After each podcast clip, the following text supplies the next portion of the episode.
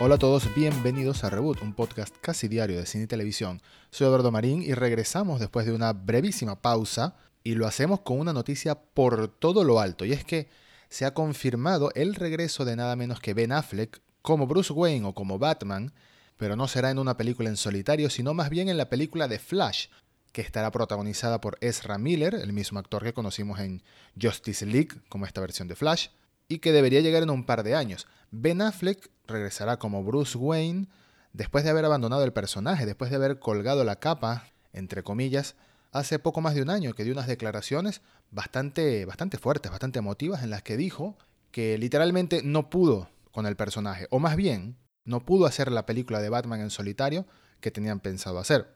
Mucho antes de que Robert Pattinson fuera contratado para hacer de Batman en la película en solitario The Batman, Ben Affleck iba a interpretar al personaje en su propia película, la cual también iba a dirigir e iba a escribir y producir. Pero en ese momento Affleck tenía una serie de problemas personales, también tenemos el hecho de que Justice League no fue muy bien recibida por la crítica, por un montón de razones, por supuesto, incluyendo la lucha que hubo entre las ideas que tenía Zack Snyder y Joss Whedon, respaldado supuestamente por Warner Brothers por los cambios que quería en la película. Pero en general, en conclusión, Ben Affleck renunció como Bruce Wayne, como Batman, y ahora tenemos el desarrollo de la película The Batman con Robert Pattinson como protagonista. Sin embargo, ahora Affleck va a regresar una vez más, una última vez, para ser de Bruce Wayne en la película de Flash, en la que, por cierto, como ya mencionamos en algún episodio anterior, también tendremos a Michael Keaton haciendo el regreso como Bruce Wayne, como Batman. Michael Keaton que interpretó a Batman en las películas de Tim Burton, que se estrenaron en los años 1989 y 1992. Así que ahora no tendremos uno, sino al menos dos Batman en la película de Flash, una película que cada vez apunta más a ser una especie de introducción en el multiverso de DC Comics, una especie de crisis en las tierras infinitas o quizás Flashpoint. Todavía no se sabe bien en qué saga de cómics específicamente va a estar basada la película, pero si nos ponemos a especular un poco, tomando en cuenta que tendremos al menos dos Batman, el Batman de Ben Affleck y el Batman de Michael Keaton en esta película, la trama sería como un modo de introducir incluso, quizás al Batman de Robert Pattinson, viajando entre distintas realidades. Eso sí, después de que la película de Robert Pattinson ya se haya estrenado, porque se espera que The Batman se estrene primero que The Flash. De cualquier modo, tenemos un montón de ingredientes en esta película que por ahora suena algo confuso, pero esperemos, crucemos los dedos que lo hagan bien. Tenemos el regreso de Ben Affleck, tenemos el regreso de Michael Keaton, y según el director de la película, Andy Muschietti, quien es el mismo que dirigió las películas de It recientemente, el Batman de Affleck será una parte bastante importante en el impacto emocional que tendrá la película, específicamente en la historia de Barry, es decir, de Flash. Una gran noticia sin duda que podría darle el cierre a la versión de Ben Affleck como Batman que no le dio Justice League, un cierre por la puerta grande quizás.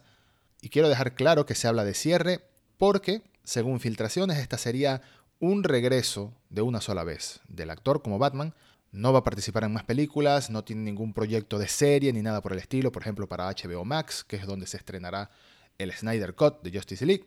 Por lo tanto, el Snyder Cut y la película de Flash serán las últimas veces que veamos a Ben Affleck como Batman. ¿Y ustedes qué piensan de la versión de Batman de Ben Affleck? Creo que de haber tenido un mejor guion o de haber sido mejores las películas en las que lo vimos, recordando que estuvo en Batman vs. Superman en 2016 y en Justice League de 2017, esta versión de Batman, claramente inspirada en los cómics del Caballero Oscuro de Frank Miller, visualmente me gusta. Confieso que me gusta mucho. Pero eso no quiere decir que no me vaya a gustar la versión de Robert Pattinson. En realidad no la hemos visto, no hemos visto ni un tráiler, aunque eso se podría cumplir bastante pronto. Y es que la siguiente noticia es una muy cortita, pero tiene que ver con The Batman, la película de Robert Pattinson. En primer lugar, se ha dado a conocer que continuará la producción o reanudará la producción durante el próximo mes de septiembre, después de haberla paralizado, por supuesto debido a la pandemia. La película recientemente sufrió un retraso, al igual que básicamente todas las películas habidas y por haber que se iban a estrenar en el año 2020 o 2021, pasando de su estreno original en junio del año 2021 al mes de octubre del año 2021. Por lo que durante los próximos meses podemos esperar que finalice el rodaje y luego entraría en fase de postproducción. La pregunta es cuándo vamos a poder ver, si sea un primer adelanto en video, un primer teaser, un primer tráiler de la película, si no han terminado de rodarla.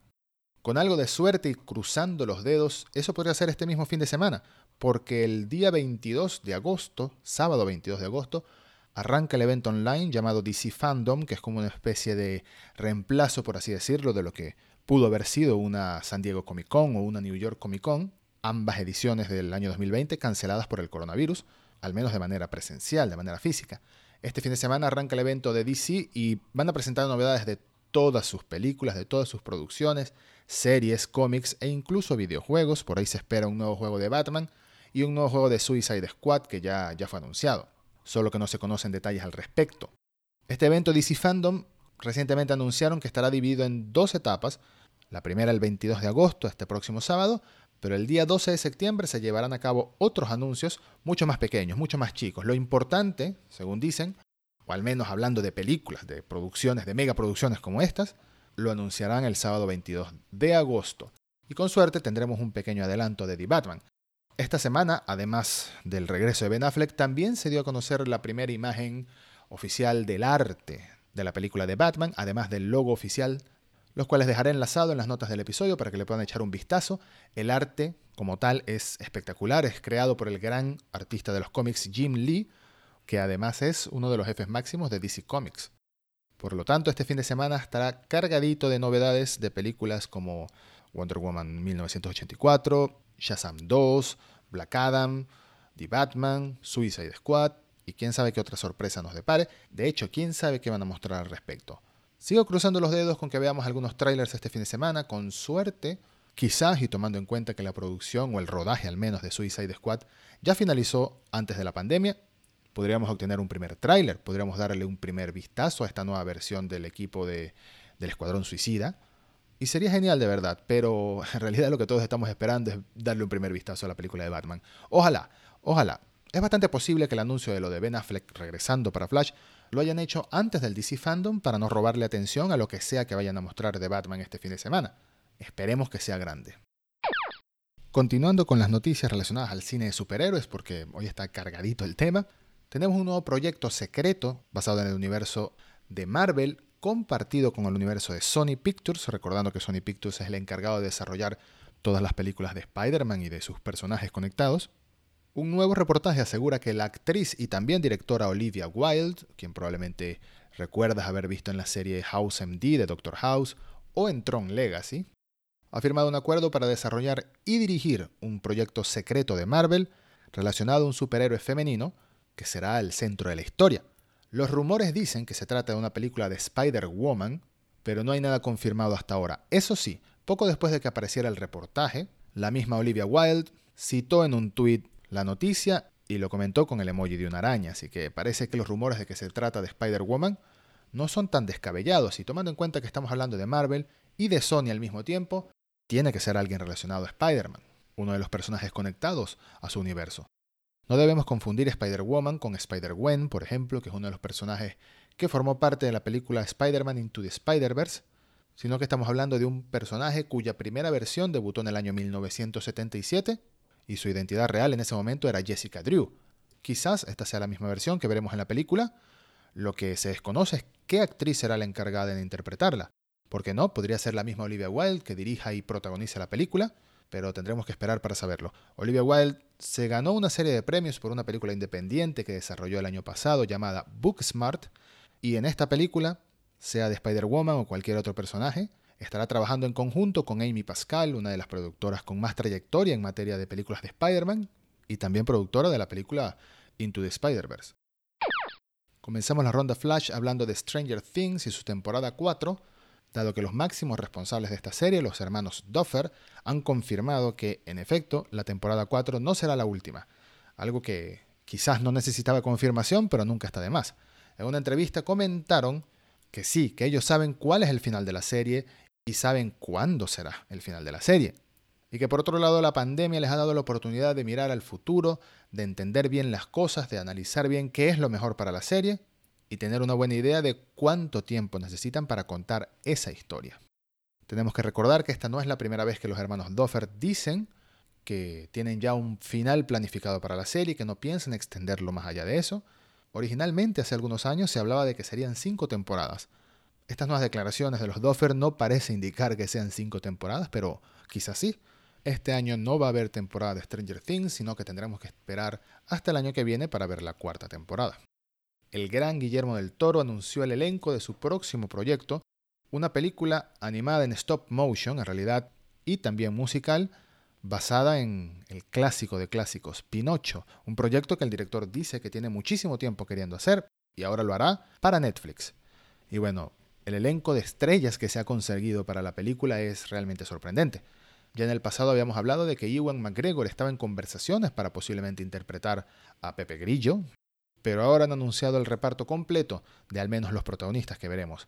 Gregory Mann, un actor sin experiencia o sin mucha fama, será el protagonista como Pinocho, y en el resto del reparto tendremos nada menos que a Tilda Swinton, a Ron Perlman, a Christoph Waltz, a Kate Blanchett y a John Turturro, entre muchos otros. La película llegará tanto a Netflix como a algunas salas de cine, y aunque todavía no tiene fecha de estreno, se especula que llegaría posiblemente a finales de 2021 o a más tardar a comienzos de 2022. Otra película que los fanáticos de la ciencia ficción esperamos con muchas ansias es The Matrix 4, el regreso de la franquicia Matrix, otra vez con Keanu Reeves y Carrie Ann Moss interpretando a Neo y a Trinity. Y si bien estarán estos dos personajes, los dos más grandes protagonistas de la trilogía original, alguien que no veremos en la película será Lawrence Fishburne, quien interpretó a Morfeo en las primeras películas de Matrix. En una entrevista el actor dijo que nadie lo ha invitado para participar, pero que les desea lo mejor, que espera que la película sea muy buena. Y es bastante curioso que no veamos el regreso de Lawrence Fishburne, Supongo que tendrá alguna explicación en el guion, que tendrá algún motivo en la historia, pero sin lugar a dudas extrañaremos ver a Morfeo en esta película. The Matrix 4, por cierto, estará a cargo solamente de Lana Wachowski como directora, dado que Lily Wachowski, su hermana, no está participando en la película. Originalmente recordemos que las películas de Matrix 1, 2 y 3, o Matrix, Matrix Reloaded y Matrix Revolution, estuvieron a cargo de las dos hermanas Wachowski. Esta vez es de una sola. Y por último, tenemos la noticia de que ya sabemos cuándo podremos ver la temporada 4 de nuestra telenovela monárquica favorita, The Crown. Netflix ha publicado un primer adelanto de apenas pocos segundos en el que se puede ver muy brevemente, y ni siquiera se le ve el rostro realmente, pero se puede ver muy brevemente a la princesa Diana, incluso vestida de novia, y como no, podrán encontrar este adelanto en las notas del episodio. Pero lo más importante es que han anunciado cuándo se estrenará la temporada 4 y la fecha, apúntenla en el calendario, es el 15 de noviembre de este mismo año. Esto ha sido todo por hoy, muchas gracias por escuchar y hasta el próximo episodio de Reboot.